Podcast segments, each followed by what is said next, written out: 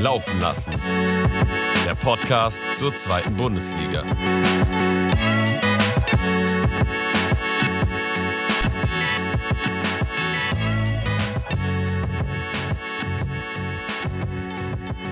Einen wunderschönen guten Tag oder guten Abend, je nachdem, wann ihr uns hört, liebe Podcast-Hörer unseres Podcasts Laufen lassen. Ja, wir sind heute tatsächlich nur zu zweit. Ähm, das machen in dem Fall Domi. Gute. Und ich Arne zu zweit, weil Muri und äh, Tom heute verhindert sind. Und ja, das ist der 1. Mai, ein Feiertag, aber wir werden natürlich trotzdem heute arbeiten mit allem, was wir haben. Wir haben Bock. Ähm, trotz, trotz unserer Mannschaften haben wir hoffentlich Bock und Leidenschaft. Ähm, ja, Domi, wie geht's dir nach dem Wochenende? Ja, mittlerweile geht es mir wieder besser. Also es ist gut, dass wir montags aufnehmen und nicht zum Beispiel samstags abends. Ich glaube, dann wärst auch du nicht so gut gelaunt. Ähm, war jetzt nicht die erfolgreichste Woche für uns, aber was soll's? Munter putzen, weitermachen. Ja, so sieht es dann wohl aus. Also ich bin heute sogar relativ müde, muss ich sagen. Ich habe mir jetzt schon den dritten Kaffee heute gegönnt. Ähm, vielleicht liegt es auch am Samstag, der mich so komplett ausgelaugt hat. Da ging es auf jeden Fall noch mit ein paar mehr Emotionen zur Sache. Aber gut, ich würde sagen, wir fangen von vorne an mit dem Freitagabend. Und da hat auch ein anderes Spitzenteam gespielt, und zwar auswärts bei Greuther Fürth, nämlich der erste FC Heidenheim. Ja, und wie schon in den letzten Wochen spielt Heidenheim einfach wieder sehr, sehr solide. Die lassen da nichts anbrennen, die verteilen keine Geschenke, so wie der Gegenpart. Und führen einfach ganz locker, entführen drei Punkte nach Heidenheim und setzen sich jetzt schon ein wenig ab an der Spitze mit Darmstadt zusammen. Ja, auf jeden Fall. Man muss auch sehen, dass das irgendwie sich jetzt auch die letzten Wochen einfach abzeichnet, dass Darmstadt und Heidenheim wirklich wie Spitzenteams durch das Ganze gehen und dann halt auch eben mal Spiele gewinnen, wenn der Gegner vielleicht das Ganze gar nicht so schlecht macht. Das, was dem HSV halt momentan leider fehlt, äh, machen die Mannschaften dann einfach wirklich sehr gut und äh, ja, ziehen das durch. Ja, wobei man aber auch sagen muss, boah, also was für Geschenke die da teilweise serviert bekommen haben. Das 1 zu 0, ich weiß nicht, ob du es gesehen hast, aber Michalski in der Rückwärtsbewegung will irgendwie den Ball zu Linde spielen, der überlupft den dann aus 25 Metern, wo ich mich frage, Junge, was denkst du dir eigentlich dabei? So kloppt das Ding ins Aus oder was auch immer, aber spiel nicht so einen Ball, dann knallt er natürlich vom Pfosten direkt vor die Füße von, ja, von, von wem sonst, außer Kleindienst. Der macht einen nach dem anderen rein. Ich glaube, das ist einfach so, wenn du so einen krassen Lauf hast als Stürmer, da hast du auch einfach das Spielglück dann manchmal. Er muss dann einfach nur noch einschieben aber auch dann das 2 zu 0, wo Linde dann irgendwie überhaupt nicht aufpasst, nach links und rechts guckt, einmal sich den Ball zu weit vorlegt und dann ähm, Kleindienst es auch gnadenlos ausnutzt. Da muss Beste nur noch einschieben. Ja, ich weiß nicht. Also Heidenheim hat jetzt schon gut gespielt. Die haben sich auch einige Chancen herausgespielt, aber die haben auch das Spielglück auf ihrer Seite. Ich glaube, das erarbeiten die sich natürlich auch. Aber was Fürth sich dabei gedacht hat bei diesen zwei Aktionen, also das war echt übel. Zorniger war auch richtig, richtig angefressen. Der hat ja dann, glaube ich, nach einer halben Stunde schon Haddadi und Michalski dann ausgewechselt. Also das ist schon Höchststrafe als Innenverteidiger. Und danach lief es dann auch etwas besser für, für die Fürther. Die hatten dann auch hier und da noch ein paar Chancen, aber letzten Endes war das auf jeden Fall zu wenig. Und ich glaube, die Fürther, die ja, müssen auch noch einiges aufarbeiten nach der Saison und ich glaube auch an der einen oder anderen Stelle nochmal personell ein bisschen zulegen. Ja, ich finde, bei Fürth ist es immer ein bisschen zwischen Himmel und Hölle, weil grundsätzlich sind die spielerisch eine der besseren Mannschaften aus der zweiten Liga, aber insbesondere in der Abwehr machen die so viele individuelle Fehler. Also da ist auch egal, wer spielt, ob es ein Jung ist, ähm, jetzt in dem Falle Michalski. Ich weiß nicht, ob da vielleicht zu viel Druck dann ist, ähm, weil man halt mit, bei Fürth mit einer anderen Erwartungshaltung reingeht, aber ähm, ja, da müssen sie auf jeden Fall schauen, insbesondere für nächste Saison. Am besten jetzt schon. Ich meine, ähm, ja, wenn sie jetzt noch ein Spiel gewinnen sollte, der Abstieg da keine Rolle mehr spielen und äh, dann muss man einfach schauen, dass es für nächste Saison besser wird. Schade für jeden Fürth-Fan, also grundsätzlich kein schlechtes Spiel gegen, ähm, gegen Heidenheim gemacht, auch von den Spielanteilen her.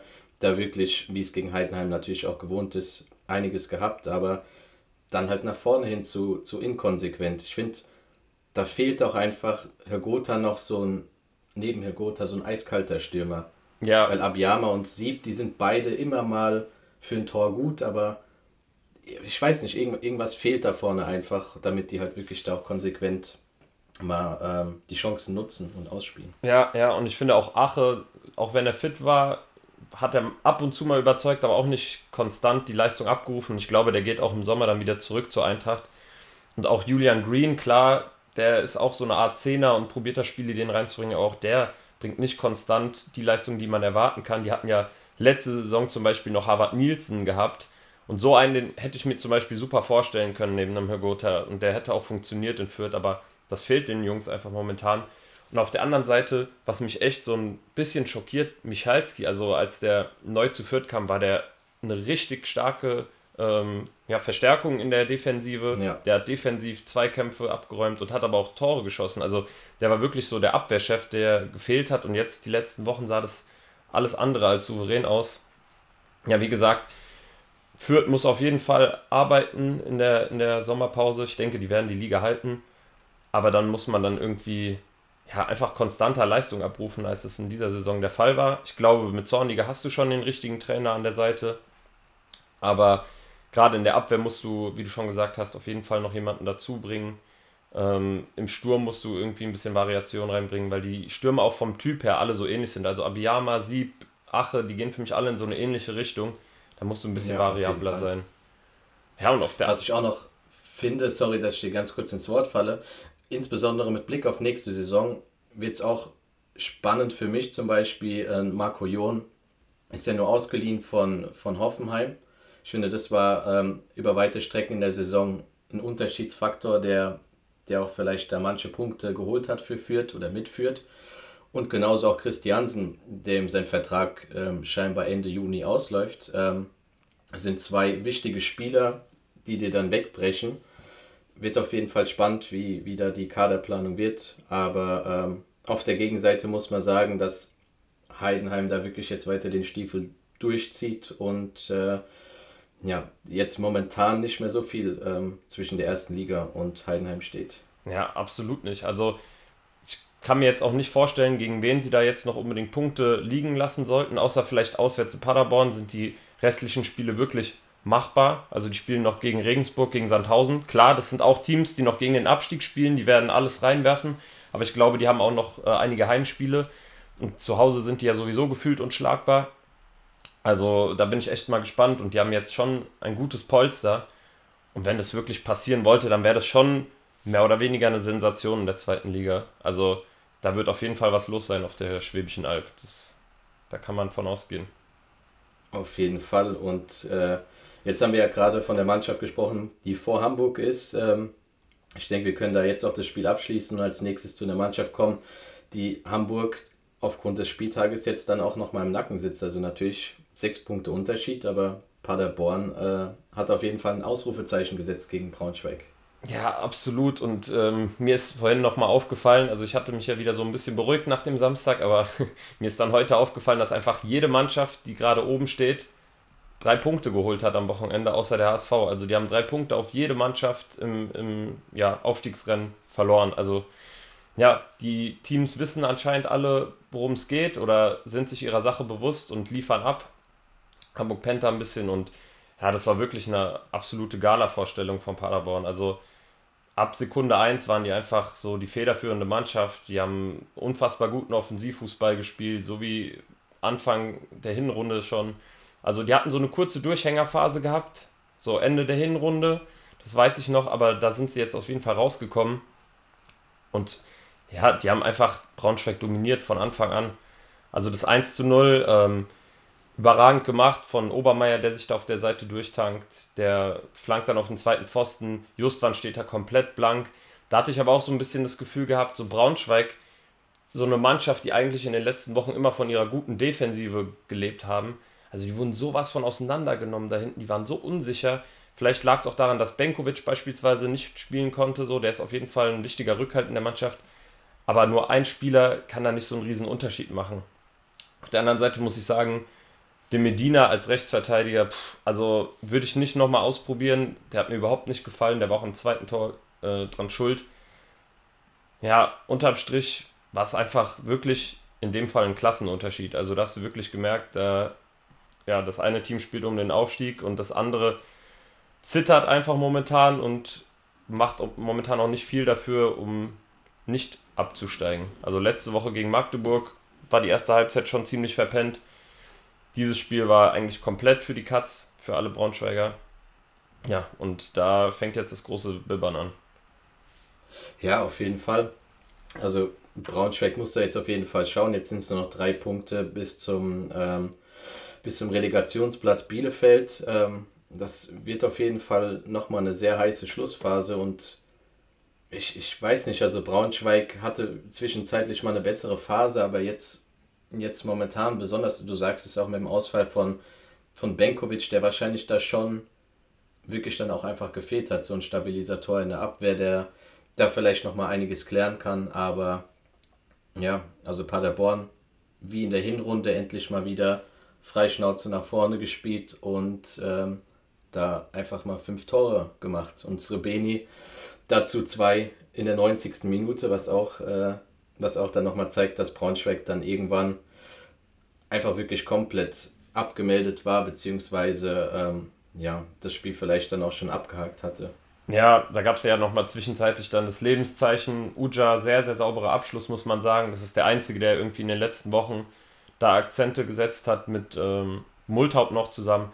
Aber ich verstehe auch nicht, wenn er fit sein sollte, warum dann ein Ferein nicht von Anfang an spielt. Weil das wenigstens noch ein Spieler ist, der offensiv ein paar Ideen gibt und der so, ja, diesem stumpfen Konterspiel so ein bisschen entgegenwirkt und auch mal, ja, vielleicht einen auswackeln kann mit der Hüfte oder keine Ahnung, einen guten Schnittstellenpass spielt im, auf engen Raum. Also weiß ich nicht, ob ein Winsheimer als hängende Spitze da so eine super Idee ist. Also der ist halt sehr limitiert, weißt du, da kannst du halt wirklich nur hinten tief stehen und dann auf Konter lauern. Aber wenn du halt in der ersten Halbzeit dann oder nach der ersten Halbzeit schon 2-0 zurückliegst, dann kannst du auch nicht mehr irgendwie auf Konter spielen. Das ist dann vorbei. Hm.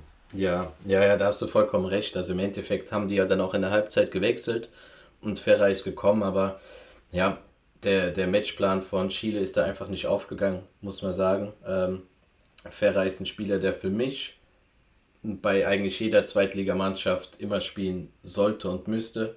Ähm, ja, also verstehe ich zwar nicht, aber im Endeffekt wurde das jetzt ja auch dann bestraft und ähm, ja, ich glaube, da können wir jetzt auch den Freitag in dem Sinne abhaken und ähm, da zum Samstagskonferenz kommen, bei der ähm, jede Mannschaft von uns hier im Podcast beteiligt war. Ich denke, äh, wir sollten mit dem für uns einfachsten Part anfangen und ähm, ja, über die, die Winning Hürzelers sprechen.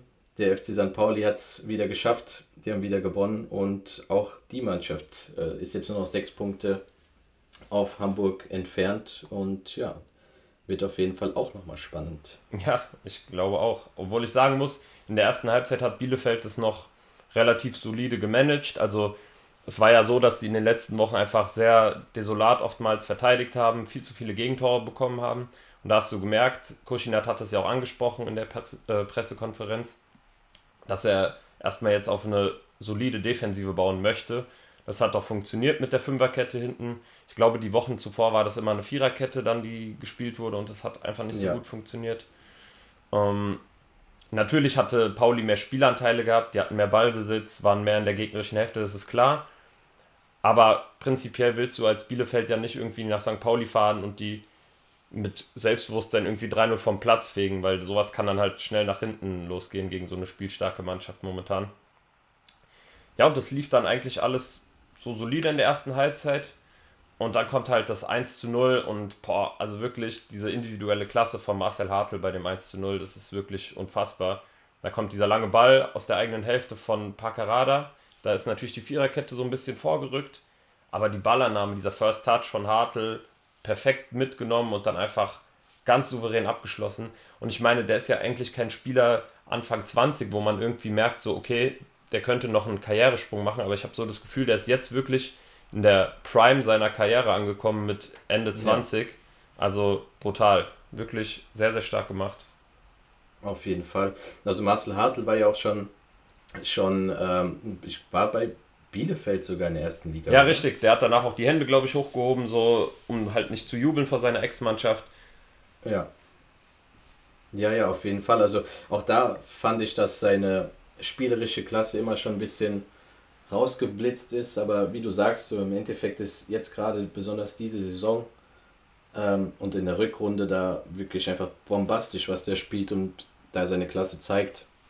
Aber ich möchte auch recht geben, also in der, der ersten Halbzeit ähm, hatte Pauli auf jeden Fall einige Chancen und hätte da durchaus äh, den ein oder anderen Treffer machen können.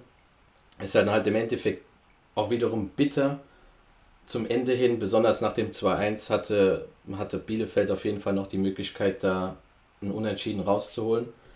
Ist dann im Endeffekt leider so nicht passiert. Und, ähm, Meinst du jetzt nach dem 1-0 von Pauli?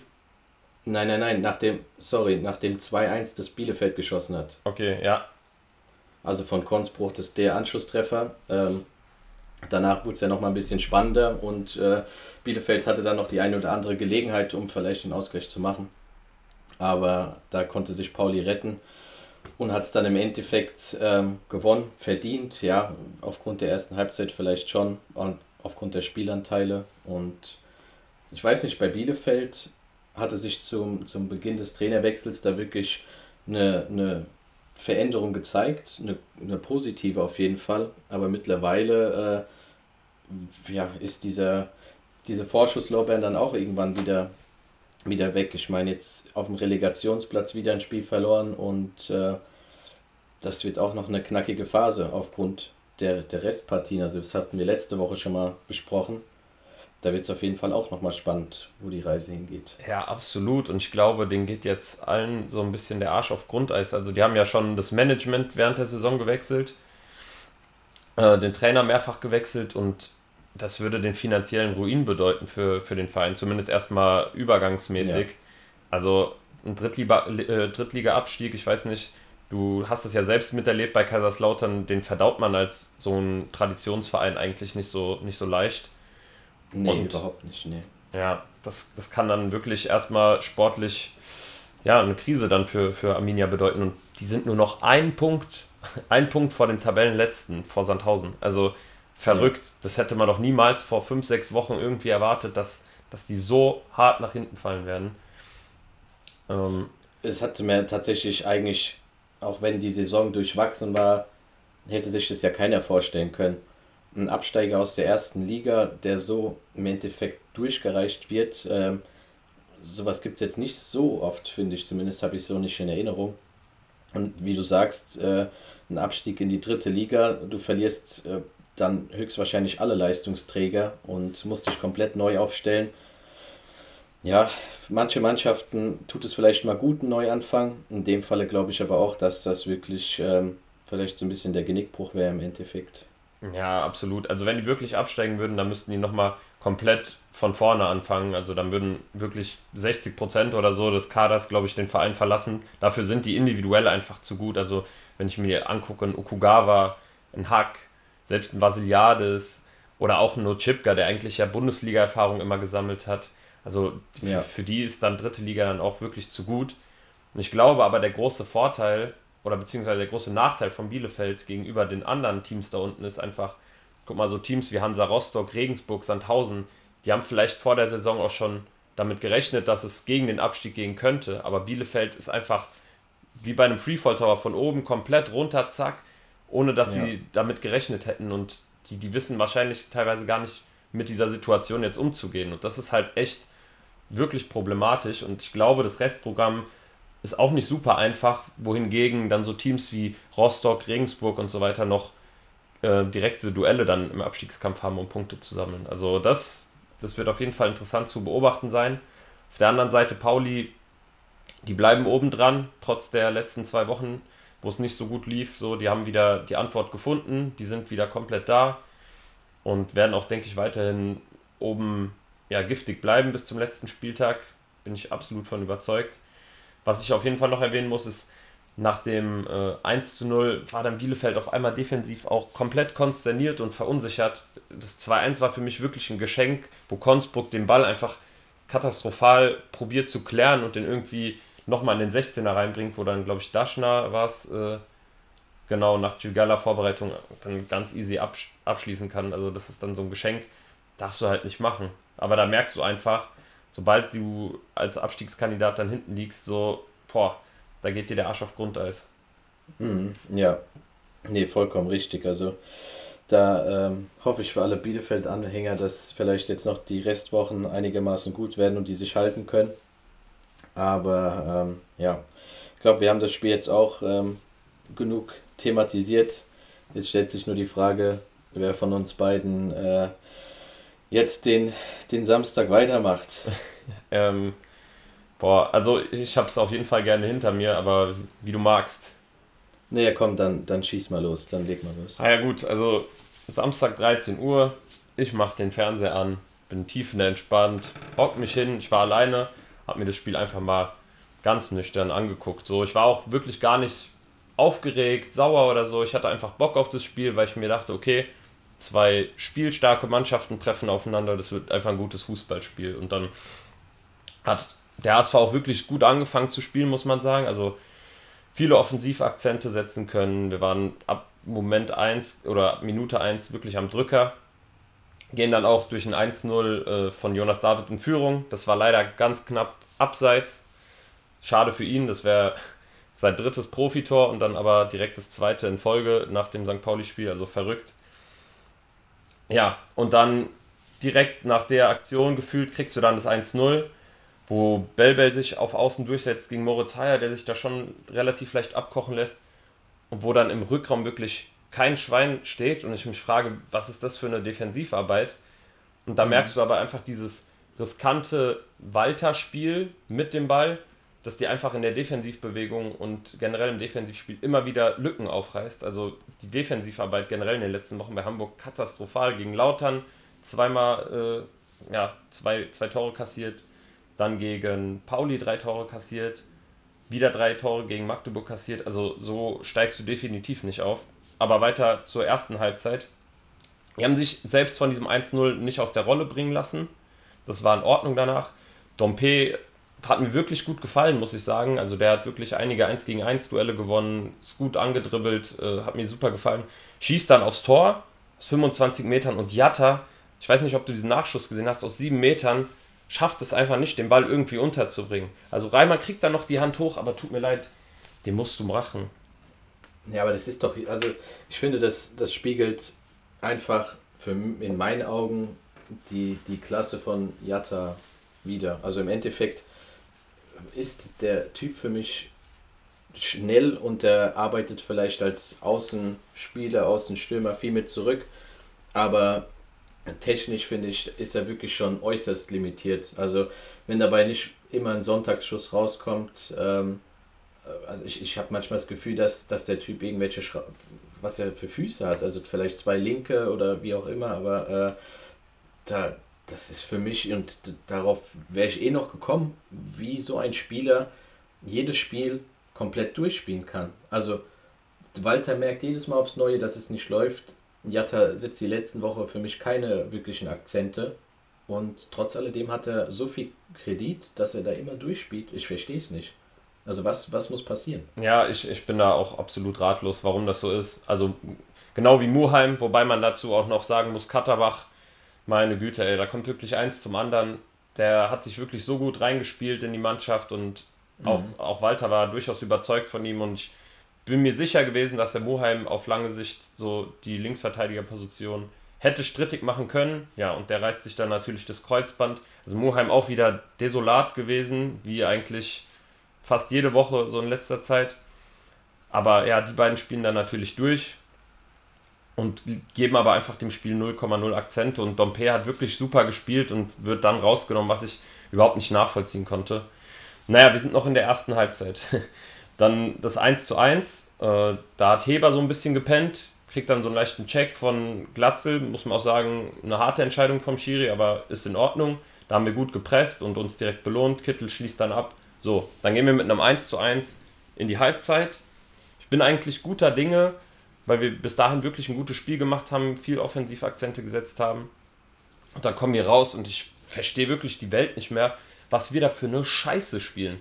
Also ich bin wirklich so der Meinung gewesen, dass Tietz uns analysiert hat, da ein paar Veränderungen mhm. gemacht hat und auf unser Spiel dann nochmal ein bisschen eingegangen ist und wir danach einfach überhaupt keine Ideen mehr hatten. Also offensiv war das fast gar nichts und defensiv wurden wir wirklich so eiskalt ausgekontert und im Rückraum, also bei dem 2 zu 1, das war wieder Vogelwild verteidigt, steht wieder keiner im Rückraum und Barisch Artig, der sowieso die letzten Wochen überragend ist, der macht so einen Ball dann natürlich. So, dann liegst du 2-1 zurück und natürlich kommt dann noch dazu, dass Ito reinkommt, ein alter HSV-Spieler, ja, und der macht dann natürlich noch das 3 zu 1 mit einem schon sehenswerten Schlenzer auf jeden Fall. Aber das ist doch wieder typisch HSV, wie du es jede Saison kennst. Und mittlerweile, Muri hat es schon vor ein paar Wochen gesagt, aber mittlerweile habe ich auch die Schnauze voll von ähm, Tim Walter mit, mit diesen leeren, seelenlosen Aussagen. Immer dieses, ja, ich vertraue 100% in meine Spieler und wir schauen nur auf uns, es ist egal, was die gegnerischen Teams machen. So, nein, das ist falsch, das ist eine überhebliche Herangehensweise. Damit gibst du dem Gegner nicht genügend Respekt und damit verunsicherst du aber auch deine Mannschaft, weil du die immer rauswirfst mit derselben Spielidee und die sollen dann was draus machen. Aber wenn der Gegner sich schon darauf einstellt, taktisch, dann hast du es teilweise dann selbst so schwer, das irgendwie durchzuspielen, weil, sorry, wir sind nicht Manchester City mit De Bruyne und Haaland, wir sind nicht der FC Barcelona mit Lewandowski und Petri, sondern wir sind der scheiß HSV mit, keine Ahnung, Sonny Kittel und Robert Glatzel. Und da kannst du nicht erwarten, mhm. dass wir so einen super geilen, ho hochpressenden ähm, Ballbesitzfußball spielen und dann zu erwarten, dass wir dann jedes Spiel irgendwie 3-0 gewinnen. Also es funktioniert einfach nicht und du merkst es doch. Und vor allem siehst du es auch daran, die Teams, die oben stehen, Heidenheim und Darmstadt, die spielen auch nicht den geilsten Ballbesitzfußball, sondern die spielen einfach schnörkellos und zielstrebig nach vorne und das zahlt ja. sich im Endeffekt aus. Und so war das auch schon letzte Saison bei Werder Bremen und Schalke. Die haben auch nicht den schönsten Fußball gespielt. Also das war streckenweise echt nicht geil, aber die haben es trotzdem dann am Ende geschafft, weil die einfach zielstrebig waren nach vorne, weil die eklig waren und weil die sich auf ihre Gegner eingestellt haben. Und das fehlt mir halt komplett und mittlerweile muss ich sagen, mich würde es auch nicht wundern, wenn wir jetzt nächste Woche gegen Paderborn verlieren. Das ist ein ähnlicher Spieltyp wie Magdeburg, wenn du dich da genauso wenig auf den Gegner einstellst. Und das kann nicht sein. Das ist einfach nur arrogant und das überträgt sich dann auch auf unser Spiel, dass wir dann verunsichert sind und boah, ja, ich rede mich schon wieder so ein bisschen in Rage. Ich weiß, am Samstag war es noch schlimmer, aber es, es, kotzt mich wirklich an mittlerweile. Ja, ich kann dich, äh, kann dich vollkommen verstehen. Also ich war ja von Anfang an kein, kein Walter-Fan, aber also ich finde diese Saison, also er schießt einfach den Bock ab. Also das ist jede Woche ist es vor dem Spiel und nach dem Spiel dasselbe dumme Gelaber. Also für mich ist es einfach nur dumm und wirklich für, für einen Außenstehenden wie mich ist es einfach nur scheiße nochmal arrogant. Wir sind der HSV, wir sind die Größten, wir wir haben die besten Spieler, wir steigen sowieso auf und ähm, wir schauen nur auf uns. Ich finde zum Beispiel die Aussage, die er da vor Wochen getätigt hat, dass er zum Beispiel keine zweite Liga guckt, weil es ihn quasi nicht interessiert sozusagen, das spiegelt für mich auch den Spielstil wieder. Dieses, man stellt sich nicht auf einen anderen Gegner ein, ist klar. Wenn der Typ gar kein Interesse an der zweiten Liga hat, wundert mich dann im Endeffekt auch nicht, wie Hamburg jedes Spiel wieder auftritt. Und ich finde es im Endeffekt ein bisschen schade, dass zum Beispiel dieses Hamburg-Derby, also für dich ist es gut, aber dass Hamburg das gewonnen hat. Ich glaube, hätte man gegen Pauli verloren und jetzt gegen Magdeburg wieder schlecht ausgesehen, dann wird sein Platz vielleicht auch irgendwann mal strittig. Aber ich weiß nicht, ob die, die Vereinsführung von Hamburg das halt so sieht. Ob die den Rang wirklich äh, von Walter da, da strittig machen würden. Ja, also Bolt hat sich ja jetzt auch öffentlich schon zum Trainer bekannt, was ja aber auch schon ein Anzeichen dafür ist, dass die Medien und so langsam Druck machen und auch von außen, ja. dass du merkst, okay, es wird langsam unruhig und die Luft wird langsam ein bisschen dünn für Tim Walter. Aber das auch absolut zu Recht. Und ich muss aber ehrlich sagen, ich, ich kann auch Bolt verstehen. Ich glaube, in der jetzigen Situation ist es auch schwierig, einen Trainer zu finden, der ein gewisses Profil mitbringt und die Mannschaft halt jetzt in wenigen Tagen irgendwie noch für den Aufstieg ready machen kann. Schwierig, ich bin mir aber zu 100% sicher, dass wenn man den Aufstieg verpassen sollte, dass dann Tim Walter weg vom Fenster ist. Und selbst wenn wir den Aufstieg schaffen sollten, dass er dann in der ersten Liga auch nicht viele Vorschusslorbeeren haben wird, sondern dass die ihn wirklich vielleicht auch nach fünf Spieltagen, wenn es nicht läuft, dann rausschmeißen würden.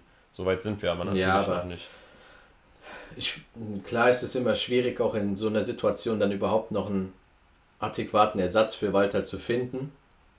Aber ich meine, was soll im schlimmsten Fall passieren, wenn du Walter jetzt rausjagst?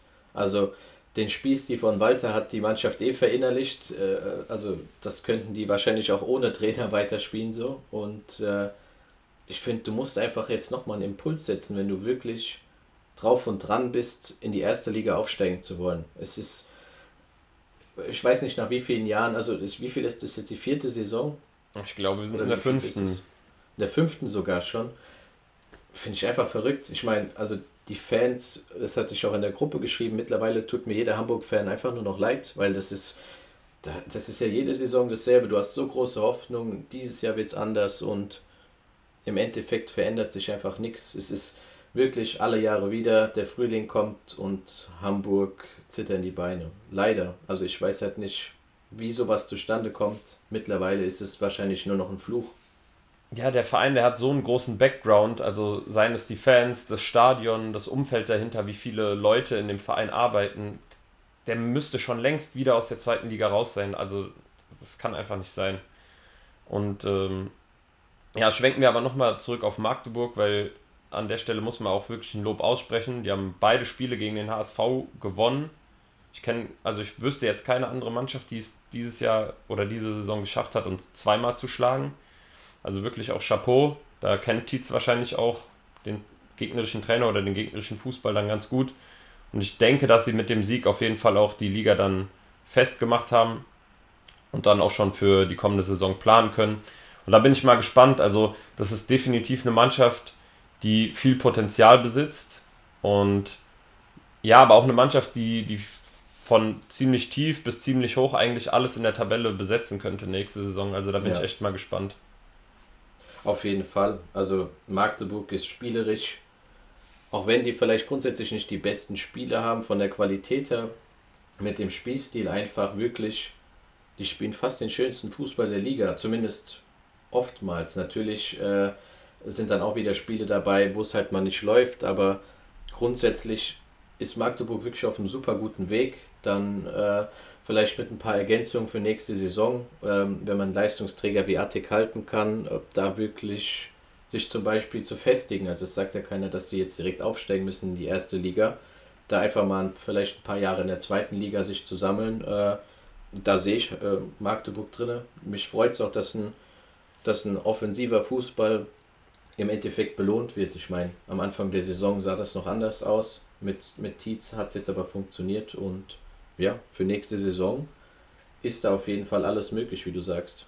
Ja, und du hattest jetzt offensiven Fußball, der belohnt wird, angesprochen. Ich denke, da können wir jetzt direkt einen Schwenker zu einem anderen Spiel machen.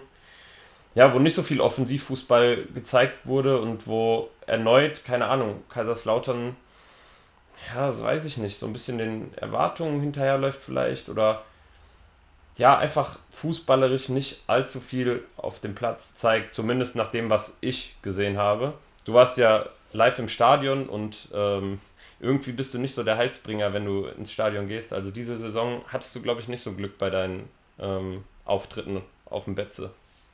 Also, tatsächlich stimmt das gar nicht, weil es war meine erste Niederlage im Stadion diese Saison. Also äh, ich war jetzt, ich glaube, fünf oder sechs Mal, ich weiß nicht, auf jeden Fall gegen Hamburg gewonnen, gegen Pauli gewonnen, Darmstadt unentschieden, Sandhausen unentschieden. Ja, okay. Es waren ja. so meine Spiele, also es war tatsächlich gar nicht so schlecht. Ähm, von daher war auch meine, meine Erwartungshaltung dementsprechend gar nicht mal so verkehrt. Ähm, nach den letzten Wochen dachte ich, okay, zu Hause gegen Rostock ähm, hatte ich jetzt nicht wirklich Angst gehabt, dass das Spiel wirklich in die Hose gehen kann. Ähm, ja, im Endeffekt muss ich sagen, ich hatte vor dem Spiel schon irgendwie dann doch wiederum ein bisschen komisches Gefühl, weil die, die Zuschauer auf den Rängen, die waren irgendwie ein bisschen, bisschen gedrückt gewesen. Also ich muss ehrlich sagen, dass, dass mich das schon verwundert hatte, mir so ein, so ein bisschen äh, einen faden Beigeschmack gegeben hat. Und äh, da ich das Thema Fans angesprochen habe, würde ich auch an der Stelle direkt einmal auf die Rostocker Fans rüber schwenken, also was die das Spiel über abgeliefert haben, wirklich von Anpfiff bis Abpfiff einfach krass. Also wirklich so eine, so eine Lautstärke und wirklich das ganze Spiel über gesungen. Für mich war das bisher in, in jedem Stadion auftritt, beziehungsweise bei jeder Auswärtsmannschaft, die auf dem Betze war, das, das Beste, was ich bisher erlebt habe. Also wirklich Respekt an diese Fans, so einen Weg auf sich zu nehmen. Und ähm, ich glaube, dass das halt einfach, äh, ja, vielleicht Rostock dann in dem Falle dann noch die nötige Motivation zum Kämpfen zumindest gegeben hat, weil äh, spielerisch war von Rostock da leider nicht allzu viel zu sehen. Also laut Statistik sehe ich, Rostock hatte elf, elf Schüsse. Äh, tatsächlich war das während dem Spiel für mich nicht so ersichtlich. Ähm, am Anfang ist das Spiel so ein bisschen, ein bisschen in lautere Hand gegeben worden. Ähm, ja, Lautern mit viel Ballbesitz kennt man diese Saison entweder nicht oder es endet nicht so gut. Ähm, ja, äh, war dann ein bisschen Spiel um den 16 herum. Ich glaube, dass in dem Falle so ein Spieler wie Clement da in der Anfangsviertelstunde 20 Minuten wirklich den Unterschied gemacht hätte und vielleicht daher oder dadurch auch vielleicht ein Tor gefallen wäre, weil Rostock war am Anfang wirklich ein bisschen unsortiert in der Abwehr und ähm, hat da schon, schon viele Räume geboten, die halt natürlich dann ohne Kreativspieler nicht wirklich genutzt werden konnten. Und ja, dann ist es wie es ist. Rostock, ähm, Rostock fährt quasi äh, einen Konter, ähm, bei dem John Zimmer leider wieder mal nicht gut ausgesehen hat, wie schon so oft in der Saison. Und ja, ich glaube, ich weiß jetzt gar nicht, ich glaube, war Fröhling, hatte, ähm, hatte von 20, 30 Metern einfach mal abgezogen. Der Ball ist ja unangenehm geflattert und Lute lässt den nur abprallen. Relativ unglücklich. So ich würde ihm aber ja. jetzt auch nicht die komplette Schuld dafür geben für, die, für das Gegentor. Schwierig halt. Ja, ja, das ist halt auch eben mein Zwiespalt. Ich denke mir, mit ein bisschen mehr Glück oder vielleicht mit, mit, einem anderen, mit einer anderen Einstellung klärst du den Ball anders. In dem Falle fliegt der Abpraller halt Brüger vor die Füße und der macht es dann halt einfach saustark. Ist also das nicht Ironie? Stark. Ist das nicht Ironie des Schicksals? Wir hatten doch noch letzte ja. Woche davon geredet. Ähm, da hast du mich noch gefragt, was hältst du eigentlich von Kai Pröger? Und da meinte ich so, ey, ganz, ganz ehrlich, genau. das ist der Unterschiedsspieler bei Hansa Rostock. Der ist ja. schnell, der ist physisch stabil, hat einen guten Abschluss. Und dann dachte ich mir so, ey, das wäre doch eigentlich ein richtig guter Mann auch fürs lautere Offensivspiel. Und das hast du dir auch in dem Moment gedacht. Ja, ja und jetzt trifft ausgerechnet der dann gegen euch zum Siegtreffer. Also. Wer auch sonst, ja. Also im Endeffekt dann, der wie gesagt, der Schuss, der ist einfach super. Im Endeffekt äh, kann man in dem Falle da Lute keinen Vorwurf machen. Ähm, und danach, ja, also Respekt an den Rostocker Busfahrer, der dann einfach äh, den Mannschaftsbus vor die Tür gestellt hat. Und auch noch an jemand anderen. Fels in der Brandung. Dieser Spieler war der Rückhalt seiner Mannschaft und zwar zu unserem Fels in der Brandung.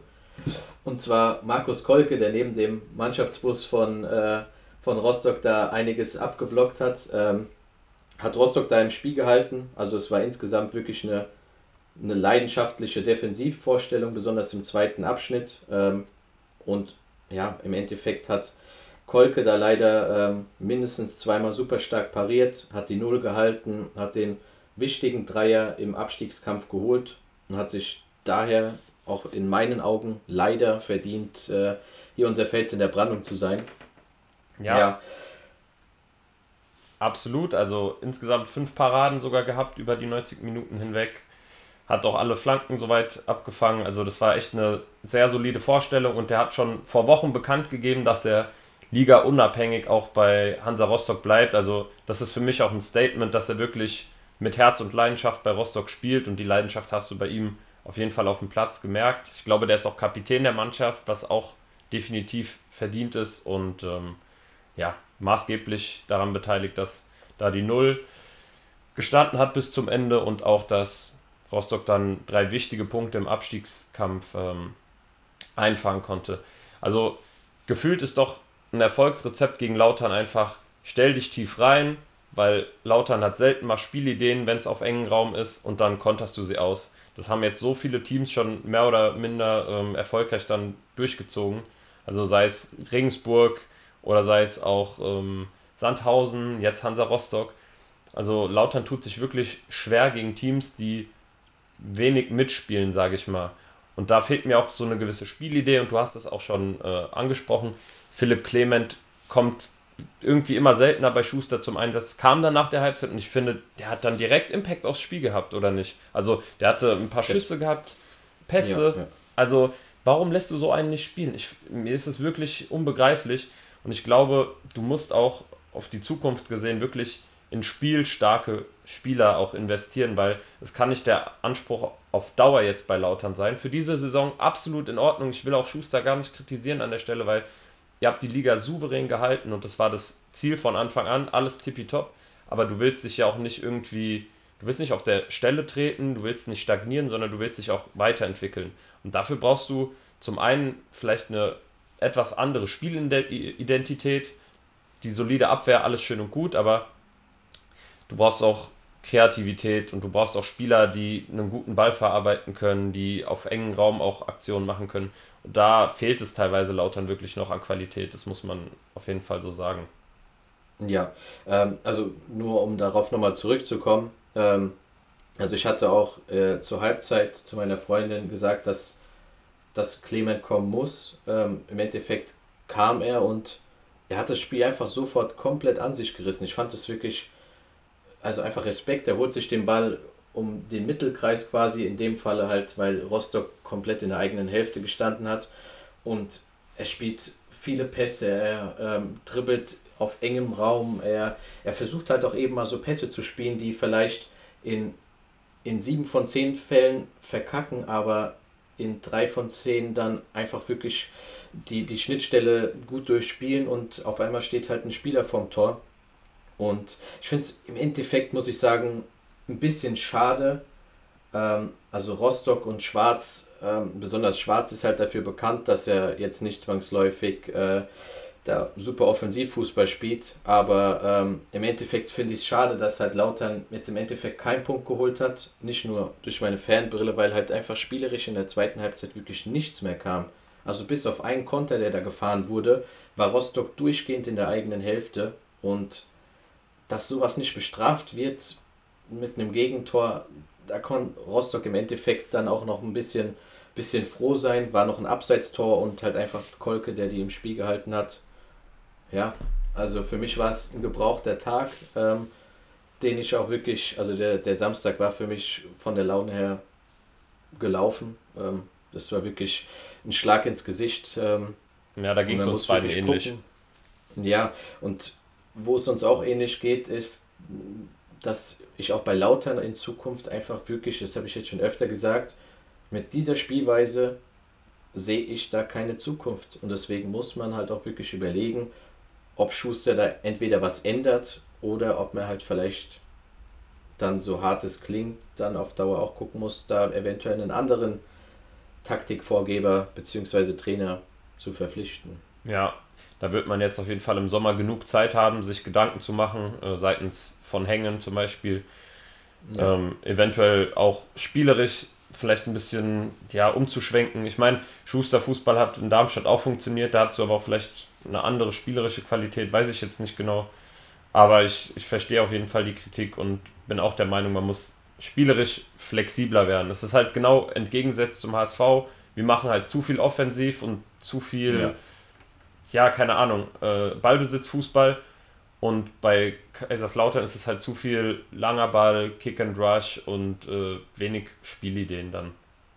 Ja. ja, vollkommen richtig. Aber lass uns das Thema hier ähm, dann jetzt. Ich denke auch. Ich denke die Samstagskonferenz, ja. die Horrorkonferenz ähm, abschließen und dann äh, zum Samstagabendspiel kommen, dem ja fast schon Abstiegskracher. Also natürlich Hannover ähm, jetzt mit 40 Punkten durch den Sieg gesichert, aber ähm, ja, bei den lief es die Wochen davor auch jetzt nicht bombastisch.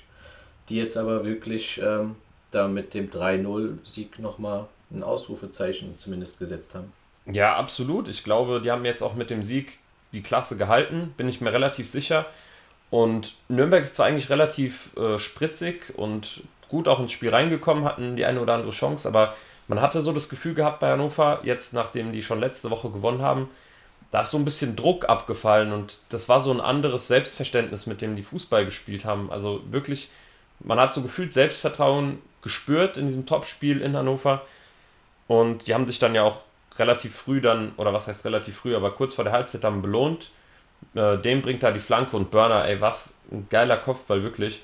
Da hast du dann auch wirklich gemerkt, so jetzt haben die richtig Bock und haben dann auch direkt nach der Halbzeit nachgelegt.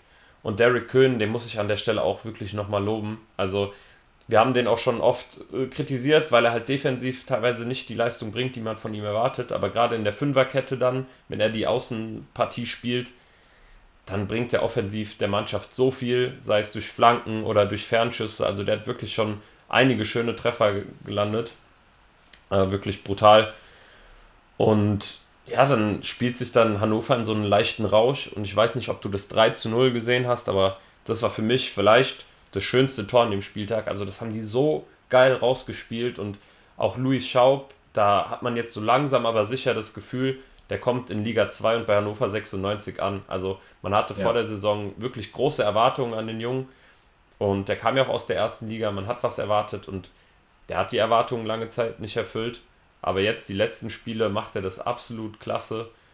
Und Nürnberg hatte durchaus Chancen gehabt, die nicht genutzt und waren defensiv dann aber auch teilweise echt fahrlässig und unterm Strich, obwohl es chancenmäßig relativ ausgeglichen war, war es aber auf jeden Fall ein verdienter Hannover-Sieg. Vielleicht ist es 3-0 ein Tor zu hoch oder so, aber wie dem auch sei, drei Punkte bleiben in Hannover und das völlig zu Recht. Nürnberg, ja, die dümpeln weiter hinten rum im Abstiegskampf und müssen zusehen, dass sie, na, sagen wir mal, drei Punkte müssen sie auf jeden Fall noch holen. Gut werden sechs, dann sind sie, glaube ich, safe durch, aber ja, noch haben sie sich nicht äh, ans rettende Ufer gepackt.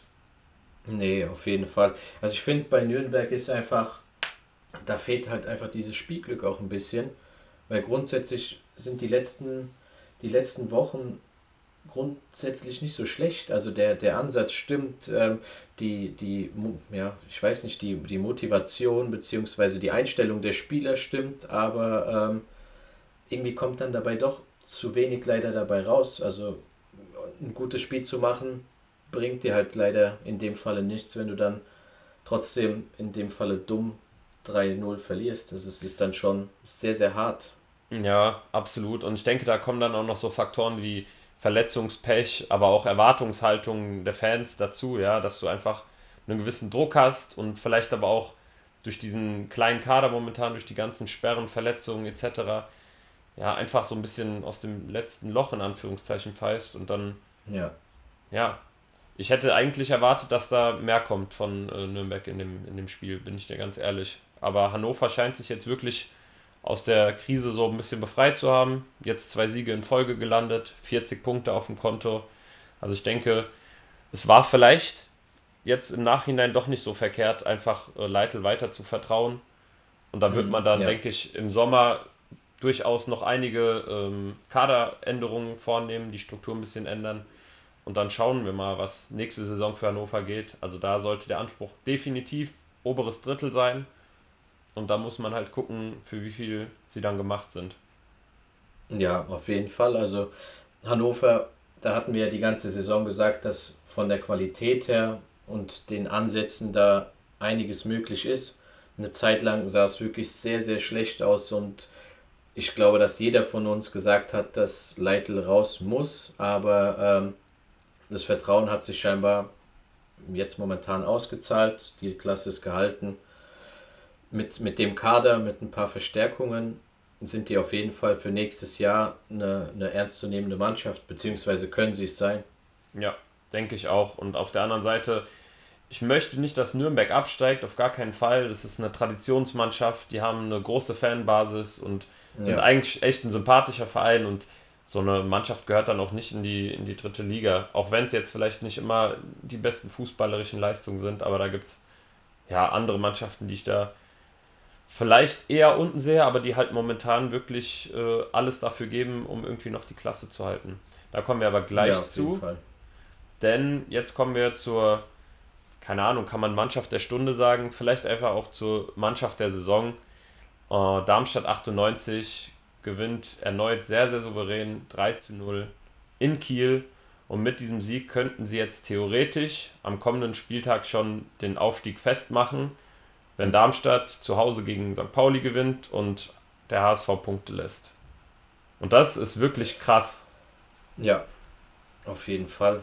Also ich habe ähm, mir auch am Anfang von dem Spiel so ein bisschen Notizen gemacht. Ähm, ich fand es wirklich, und also zumindest hatte ich Darmstadt so nicht im Kopf, also die haben losgelegt wie die Feuerwehr. Also natürlich ähm, hat es Kiel vielleicht auch zugelassen, aber dieses, dieses 1-0 beispielsweise, es war vielleicht kein schönes Tor, aber es war im Endeffekt verdient, weil sie so viel Druck hatten und das wirklich erzwungen haben. Also ähm, das Tor hätte auch grundsätzlich vorher schon fallen können. Ähm, da war es, glaube ich, Bader, der kläglich am Tor vorbeigeschossen hat. Ähm, aber wirklich dann in der sechsten Minute durch Yannick Müller in Führung gegangen.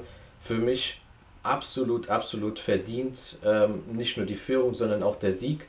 Besonders weil, also Kiel hat mich so enttäuscht. Äh, grundsätzlich klar, du kannst gegen Darmstadt verlieren, ist die Mannschaft der Saison, wie du sagst, aber also was Kiel da fabriziert hat, es hat mir schon fast wehgetan zu, zuzugucken. Also da kam er wirklich nach vorne hin äußerst wenig. Ich glaube, Skripski hatte zwischenzeitlich mal, ähm, zwischenzeitlich mal die Chance, einen Anschlusstreffer zu machen. Ähm, aber ansonsten, ja, also wer, wer so Fußball spielt, besonders zu Hause, der hat es nicht, äh, nicht anders verdient, als da im Endeffekt von, von Darmstadt mehr oder weniger abgewatscht zu werden.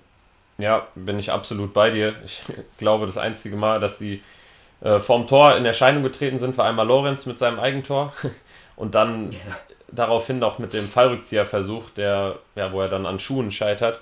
Aber ich stimme dir zu und ich habe mir das sogar auch aufgeschrieben. Also, dass Darmstadt sich einfach so das Spielglück erzwungen hat, dass sie einfach so ja. krass draufgepresst sind und mit so einer Überzeugung rangegangen sind. Und ich glaube, das spricht dann wieder für Lieberknecht, weil der gegen gewisse Gegner auch etwas tiefer steht und dann umschaltet. Aber er bei Kiel wusste, okay, die sind der neunte Platz, für die geht es hier um nichts. Sie denken, wir kommen jetzt mal an einem Sonntag raus und machen ein entspanntes Fußballspiel. Und die haben, glaube ich, gar nicht mhm. mit diesem Druck gerechnet, den sie von Darmstadt ja. bekommen. Und die kamen damit überhaupt nicht klar. Und klar, das ist so relativ glücklich, das 1 zu 0 nach diesem Abpraller, aber es ist egal, weil sie sich das Glück erarbeitet haben und dann kannst du auch nicht sagen, so, ach, das war jetzt nur ein Glückstor, aber die haben sich das redlich verdient. Und auch das 2 zu 0 äh, war absolut erzwungen, also kannst du mir auch nicht anders sagen. Da bringt Bader den Ball diagonal auf den zweiten Pfosten und Tietz köpft dann Lorenz an, aber es ist einfach diese Überzeugung, mit der du das dann ausspielst, wo du dich dann im Endeffekt belohnst. Und dann in der zweiten Halbzeit macht ja dann Tietz relativ schnell das 3-0, ähm, ja, und damit auch eigentlich das Spielende fertig. Und ich finde auch, das macht er wirklich individuell so überragend. Erstmal macht er den Ball super fest, leitet den auf Manu weiter und schließt dann auch echt stark ab und man hat auch das Gefühl, dass bei Tietz so langsam aber sicher auch so die Ketten gelöst sind und der momentan wieder so ein bisschen zur Hochform aufläuft, könnte man sagen. Also bei Darmstadt ja. läuft es einfach von hinten bis vorne und ja, mich würde es auch nicht wundern, ehrlich gesagt, wenn die es wirklich schon nächsten Spieltag äh, festmachen sollten, weil die einfach die Mannschaft der Saison sind und selten mal nicht überzeugt haben. Ja, also wen ich auf jeden Fall nochmal hervorheben möchte, vielleicht war es jetzt in dem Spiel nicht so gefragt, aber also ich finde Marcel Schuhn spielt auch eine ja, überragende ja, Saison. also selbst wenn das Bollwerk von Darmstadt dann mal, mal gebrochen wird sozusagen, der Typ ist, ist krank. Also wirklich, es ist ein richtig, richtig guter Torhüter. Hatte ich vorher, er ist jetzt mittlerweile auch 30, ähm, also dass er so gut ist, hatte ich gar nicht auf dem Schirm. Er war eine lange Zeit bei Sandhausen, bei Rostock, ähm, wo, wo der auf einmal hergekommen ist und wirklich da Woche für Woche so ein starker Rückhalt ist. Ich glaube, alleine das gibt der Mannschaft halt wirklich so ein, so, so ein gutes Gefühl, dass man frei aufspielen kann, wenn man weiß, man hat hinten im Tor da einfach ähm, so eine Krake und äh, davor dann noch mit Pfeiffer und Müller oder Zimmermann, wer auch immer da spielt, ähm, die, die Defensivleistung von Darmstadt finde ich wirklich überragend. Ja, also schon, wie du schon gesagt hast, einfach ein brutal starker Rückhalt. Sehr, sehr überzeugend gewesen. Vor allem nach dem 3-0, wo dann Darmstadt dann wirklich mal ein bisschen tiefer stand, was sie natürlich auch machen können. Also ich meine, du führst 3-0 auswärts, dann kannst du dich auch mal ein bisschen hinten reinstellen. Ich denke, das ist keine falsche Herangehensweise. Da hat er wirklich noch ein, zwei Dinge auf jeden Fall ähm, von der Linie gekratzt. Also hat er auch so ein bisschen den zu Null-Sieg festgehalten von Darmstadt. Ja.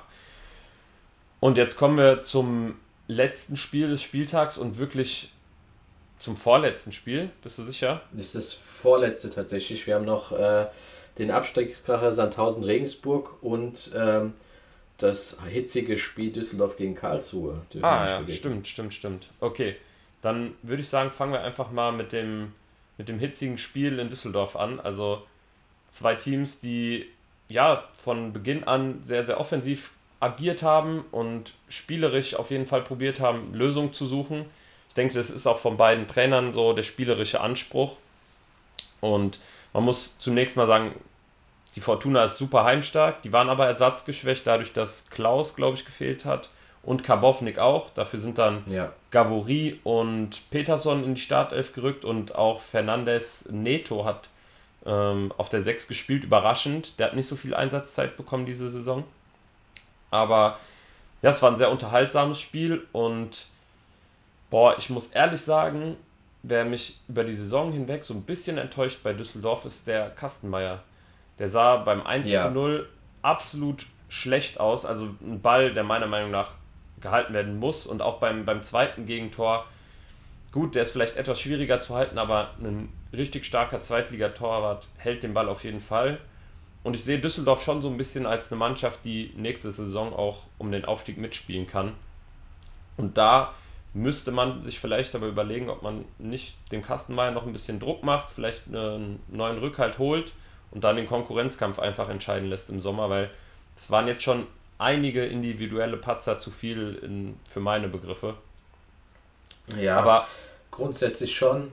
Ähm, ich finde, dass das Kastenmeier ab und zu ein bisschen zu unsicher ist, aber ähm, also im Endeffekt muss man zumindest sagen, auch wenn, auch wenn die Tore, die ersten auf seine Kappe oder die beiden Tore ein bisschen auf seine Kappe gegangen sind, im Endeffekt hat er das 3, also das, das eine, der einen Schuss von äh, Karlsruhe krass pariert, wirklich sehr, sehr stark gehalten.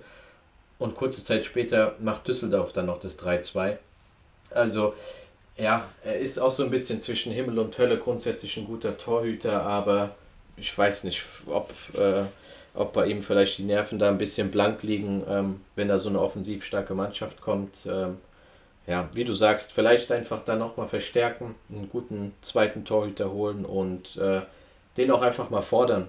Aber was ich auf jeden Fall sagen möchte, ist, dass Karlsruhe auf jeden Fall besonders jetzt ähm, die letzten Wochen wieder nach vorne hin sehr, sehr stark spielen. Also zum Beispiel Kaufmann, ich finde, der Typ ist überragend. Wirklich. Also vielleicht hat er manchmal, dass er Großchancen liegen lässt, aber wie er zu diesen Chancen kommt, ähm, und da, wie präsent er da ist, ist für mich wirklich respektabel. Also krass. Wenn jetzt wirklich Stindl, ich glaube, das ist jetzt sogar safe, gell, dass Lars Stindl zu Karlsruhe wechselt. Ja, ist safe.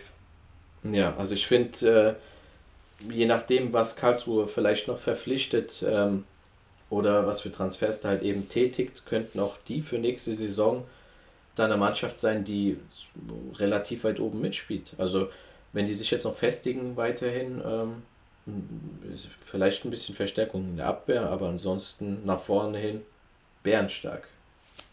Ja, da stimme ich dir absolut zu. Zumal ja im Wildpark auch die Tribüne dann neu eröffnet wird oder vielleicht schon wurde, ich bin mir gerade gar nicht so sicher. Aber da werden auch viel mehr Fans dann ins Stadion kommen. Und auch Karlsruhe hat ja eigentlich eine sehr solide Fanbase, muss man sagen. Und dann sollte da auch vielleicht zu Hause ein bisschen mehr gehen mit noch mehr Unterstützung der Heimfans. Also durchaus eine sehr interessante Mannschaft, stimme ich dir zu. Man muss aber auch auf der anderen Seite sagen, Düsseldorf hat einfach immer wieder Moral bewiesen in dem Spiel. Nach dem 1 zu 0 haben die sich überhaupt nicht beeindrucken lassen. Es hat dann auch nicht lange gedauert, bis Peterson dann ausgeglichen hat. Und da muss man auch wieder sagen, Junge, dieser Kovnatski. Also manchmal hat man das Gefühl, der ist schon eher so ein grober Spieler, aber der Assist, der war wirklich überragend auf Peterson. Also wie die da One-Two-Fußball spielen, wirklich stark gemacht. Ähm, ich glaube, da wird ja jetzt auch gemunkelt, dass er eventuell zu Werder Bremen geht. Also ja. bestimmt auch ein Spieler, der in der ersten Liga funktionieren kann. Ich bin mal gespannt, ähm, wie Fortuna das dann auch gegebenenfalls ersetzen wird. Aber da haben sie Moral gezeigt. Beim zweiten Treffer, der kam ja auch relativ nach, also relativ schnell nach dem 2 zu 1, genau. Ja, und dann nach dem 2 zu 2 hattest du wirklich so das Gefühl, okay, jetzt erleben wir gerade so einen offenen Schlagabtausch. Beide Teams wollten genau. dann auf Sieg spielen. Das war eine gute Sache. So kennt man auch eigentlich die zweite Liga. Ich meine, im Endeffekt geht es ja für Karlsruhe auch um nichts mehr. Die können einfach sagen, okay, wir spielen auf Sieg. Und Fortuna musste gewinnen, um an den Aufstiegsplätzen dran zu bleiben. Und dann ist es dann ausgerechnet Jordi de Weiß, der auch diese Saison relativ unglücklich war. Zu Beginn der Saison noch Stammspieler gewesen. Dann kam er ein paar Mal von Anfang an rein, wirkte dann immer so ein bisschen unglücklich und der kam dann in der 60. für Hofmann, weil der irgendwie nicht ganz fit war. Und dann macht er halt das 3 zu 2 und dann brechen in Düsseldorf alle Dämme. Ja, und auf einmal ist theoretisch auch der Aufstieg wieder möglich. Also sowohl Paderborn als auch Pauli als auch Düsseldorf sind jetzt auf sechs Punkte dran am HSV und Paderborn hat jetzt das direkte Duell. Also die werden auf jeden Fall nochmal alles in die Waagschale schmeißen in den letzten Wochen. Ja, ja, auf jeden Fall. Wobei ich jetzt von, von den drei genannten Mannschaften, also Paderborn, Pauli und Düsseldorf, irgendwie Düsseldorf so am wenigsten in der Bundesliga sehe, zumindest momentan. Also das ist mir einfach viel zu unkonstant und ähm, teilweise auch ja, zu, zu schlecht vielleicht. Ähm, also zumindest kann die Leistung nicht immer abgerufen werden, ähm, wodurch ich die da wirklich nicht in der ersten Liga sehe. Also Düsseldorf wird jetzt diese Saison nochmal patzen, bin ich sicher. Ich weiß jetzt nicht, als nächstes zu Hause gegen Kiel, okay, da, da sehe ich vielleicht äh, die Upside bei Düsseldorf, aber als nächstes dann in St. Pauli, ähm, dann am letzten Spieltag in Kaiserslautern. Also es sind auf jeden Fall keine Selbstläufer. Und äh, ja, also ich, ich glaube, die sollten einfach sich darauf fokussieren, sich für nächste Saison ein bisschen aufzustellen. Wie du sagst, so einen möglichen Kovnatski-Ausfall oder Abgang eher gesagt, dann auffangen zu können und ja, also ich finde auch auf jeden Fall, dass Tune gut dorthin passt. Ich, ich finde, das ist ein sehr sympathischer Trainer. Zumindest äh, finde ich, dass es der sympathischste ist aus der zweiten Liga. Ähm, ja, da, da sehe ich halt vielleicht, wie gesagt, auch nächste Saison eine Möglichkeit, oben mitzuspielen. Aber ähm, ja, Stand jetzt, Stand jetzt ist es für mich nicht Bundesliga-reif. Ja, verstehe ich absolut. Also die sind ja super heimstark, aber dann auswärts patzen sie halt immer wieder. Das sehe ich da auch relativ ähnlich und die Inkonstanz, die du schon angesprochen hast, die wird dann höchstwahrscheinlich auch nicht für den Aufstieg reichen, aber ich denke, die können sehr optimistisch in die Zukunft blicken, vor allem auch mit Daniel Thune zusammen, du hast recht, also wirklich ein super Trainer, der auch sehr respektvoll immer den Gegnern gegenüber ist und auch Spiele in den Interviews zum Beispiel, in den Pressekonferenzen immer gut analysiert und immer sehr fair auf jeden Fall agiert. Also da könnten sich andere Trainer ja, durchaus eine Scheibe von abschneiden. naja. Ja, jetzt glaube ich, äh, können wir dann wirklich zum letzten Spiel äh, des, des Spieltags kommen. Ähm, ich glaube, bei beiden Mannschaften liegen die oder lagen die Nerven blank. Also ähm, letzter Platz gegen vorletzter Platz. Das ist äh, ein Spiel, das mehr Abstiegskampf gar nicht äh, innehaben kann. Was im Endeffekt dann auch äh, am Anfang der Partie genauso, wie es erwartet war, ähm, sehr umkämpft war. Also die ersten paar Minuten ähm, dachte ich noch so, wow, ähm, Regensburg nimmt das Spiel wieder an sich, äh, versuchen da direkt loszulegen. Ähm, hat mir sehr gut gefallen, aber das war tatsächlich auch wirklich nur die ersten vier, fünf Minuten und danach ist es wirklich abgeflacht. Ähm, auf einmal geht Sandhausen 1-0 in Führung. Ähm, da war Regensburg einfach ein bisschen ja, ein bisschen schläfrig, zu passiv, wie auch immer, ähm, wodurch dann Papela das 1-0 macht. Ähm, ja, auch danach, also na klar, Regensburg ähm, hat vielleicht versucht, da was zu machen, aber äh, das Einzige war dann kurz vor der Halbzeit, dass sie da nochmal eine gute Chance hatten auf dem Ausgleich und ähm, ja, also es war dann kein super ansehnliches Spiel wie erwartet, ähm, keine großen Chancen bis dann ähm, durch den Eckball noch das 2-0 für Sandhausen gefallen ist, dachte ich schon, okay, jetzt ist das Spiel wirklich gelaufen. Ich glaube, Sandhausen hatte sogar danach noch die Chance, es 3-0 zu machen, ja, äh, ja, wenn ich es richtig in Erinnerung ja. habe. Ähm, auf einmal macht Regensburg dann doch noch das, das Anschlusstor und ähm, ja, hatte dann sogar noch die Chance, ähm, den Ausgleich zu machen. Ich glaube sogar mehrfach, ähm, aber ist dann entweder äh, am, am Torwart gescheitert oder dann an der, an der Zielgenauigkeit und das Tor verfehlt. Aber ja, schade für Regensburg. Ich, wie gesagt, ich finde, dass, dass die von den Abstiegskandidaten noch mit den, den besten Fußball spielen, beziehungsweise es zumindest probieren. Also das, das rechne ich in der Mannschaft wirklich sehr hoch an, wenn, wenn die versuchen mitzuspielen. Ähm, ja, muss man wirklich gucken. Jetzt ist es unten dadurch noch enger, was natürlich sehr spannend für uns ist. Für die Fans ist es grauenhaft mitzuerleben, aber durch die drei Punkte für Sandhausen ist da unten jetzt wirklich alles offen von Platz 18 bis Platz, äh, Platz 13 sind es nur noch fünf Punkte. Also da äh, kann sich keine Mannschaft in Sicherheit wiegen. Ja, wie krass einfach. Also Sandhausen, die haben jetzt sieben Punkte aus den letzten drei Spielen geholt. Wer hätte gedacht, dass der ja. Kleppinger da noch so einen Umschwung einleitet? Also sorry, wenn ich mit einer Mannschaft nicht gerechnet habe vor ein paar Wochen, dann war das Sandhausen. Das war für mich der sicher geglaubte Abstiegskandidat Nummer 1. Und nicht nur für mich, sondern auch für den Rest. Also wir haben das ja durchgetippt, die Abstiegskandidaten. Ja. Und da hatte jeder von uns äh, Sandhausen auf einem direkten Abstiegsplatz. Und jetzt sind die auf einmal wieder da. Und ich glaube, dieser Rückenwind, weil die teilweise wahrscheinlich selbst nicht mehr an sich geglaubt haben unter ähm, Oral, das beflügelt die jetzt nochmal. Und andere Teams, die jetzt momentan in der Abwärtsspirale sind, die haben Angst. Und die, die denken sich, ey, wir haben doch eh nichts zu verlieren, es hat keiner mehr an uns geglaubt und jetzt können wir einfach mit dieser geilen Moral und mit dieser kämpferischen Leistung nach und nach immer mehr Punkte holen. Und da muss man wirklich Kleppinger also Respekt zollen. Die machen das wirklich gut und man hat so das Gefühl, okay, Sandhausen könnte wirklich das kleine Fußballwunder in Anführungszeichen schaffen und jetzt nochmal so das Ruder rumreißen, wie sie es eigentlich schon in den letzten Jahren oft genug auch bewiesen haben. Ich finde auch, was da ein wichtiger Faktor ist, ist halt diese Stärke nach Standards. Also die sind schon sehr, sehr gefährlich, ja. muss man sagen. Okoroji bringt, finde ich, super Flanken und Eckbälle. Und dann hast du halt so zwei Hühnen wie Schirov und Dumic. Und die können halt immer mal einen einnicken. Ich glaube, gegen Magdeburg war das ja auch schon der Fall, dass man nach zwei ja. Standards da äh, über Schirov und Dumic getroffen hat. Also ja, die, die kämpfen um alles und die haben auch noch einige direkte Duelle. Ich glaube, Sandhausen spielt gegen Rostock oder Re Regensburg gegen Rostock nächsten Spieltag. Das wird auch super heftig, auch wieder ein Sechs-Punkte-Spiel. Und sowas macht irgendwie auch Spaß, auch wenn es vielleicht nicht der ansehnlichste Zweitliga-Fußball ist, aber du weißt, so die Teams, die kämpfen um alles. So, weil es ja, geht einfach um die Existenz. ja. Auf jeden Fall. Also Sandhausen hat jetzt auch, ich habe gerade mal geguckt, ähm, hat jetzt noch zwei direkte Duelle. Ähm, als nächstes in Braunschweig. Also das heißt, äh, auch da ist es ein direktes Duell um den Abstieg und danach zu Hause gegen Rostock.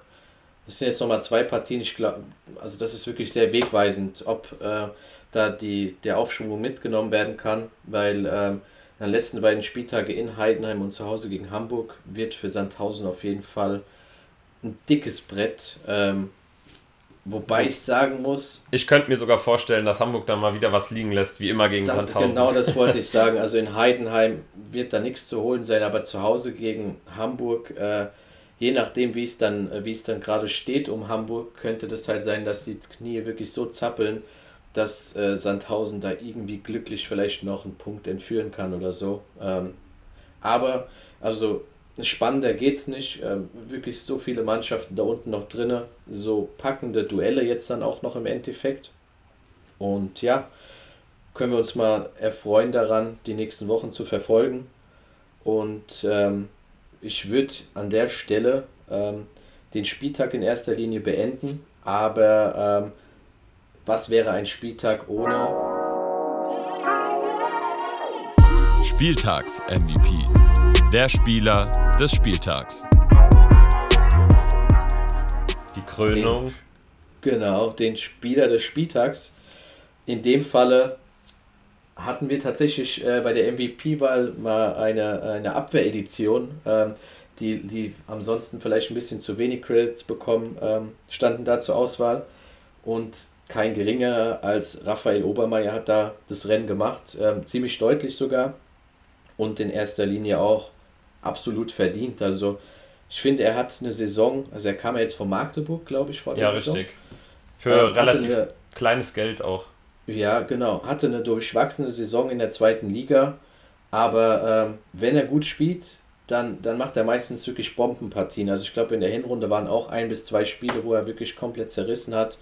Und ja, im Endeffekt ähm, ist der, der 5-1-Sieg gegen Braunschweig vielleicht auch ein bisschen ihm zu verdanken. Ähm, ich meine, das, äh, das erste Tor hat er schön vorbereitet, das zweite selbst gemacht. In dem Falle ähm, hat er sich reglich verdient, da als Spieler des Spieltags gekürt zu werden. Ja, und also für alle, die den Spieler vielleicht nicht so gut kennen, also der ist jetzt nicht irgendwie ein Mittelstürmer oder so, sondern der ist der Schienenspieler im 3-5-2-System. Also unfassbar, dass man dann als so ein Schienenspieler ein Tor selbst schießt, wo man super mit Conte kombiniert, eine wunderbare Flanke auf Justwan bringt, der da wirklich nur noch einnicken muss, weil er komplett blank steht. Und dazu kommt dann halt noch eine Laufleistung von über 11 Kilometern, 35 Sprints in 90 Minuten. Also der ist wirklich auf und ab gelaufen. Zudem hatte der eine Passquote von 93 Prozent. Ja, viel besser geht es ja eigentlich da im Endeffekt auch nicht. Zwei Drittel der Zweikämpfe auf dem Boden gewonnen, Luftzweikämpfe gut, hatte er nur einen, den hat er aber auch gewonnen. Also es gab weniges, sehr weniges, was er nicht richtig gemacht hat an dem Spieltag und ich glaube, der hat auch maßgeblich dann dazu beigetragen, dass es dann auch ein Kantersieg wurde gegen Braunschweig. Also an der Stelle Chapeau. Raphael, hast du dir redlich verdient den Spieltags-MVP des 30. Spieltags. Ich glaube, dafür kann man noch mal einen kurzen Applaus geben. Ja, ich glaube, ähm, mit dem Spieler des Spieltags äh, können wir die Woche jetzt beenden. Wie wir gesagt haben, es äh, wird jetzt nochmal sehr packend, sowohl oben als auch unten in der Tabelle im Abstiegskampf. Ähm, ja, lass uns das einfach äh, genießen, mit anschauen. Für dich vielleicht weniger genießen, weil es um den Aufstieg geht, aber. Ich glaube, da ähm, wird das Herz ordentlich pochen. Ja, aber also ich drücke dir auf jeden Fall die Daumen, ähm, dass, dass es da wirklich noch ein Happy End gibt.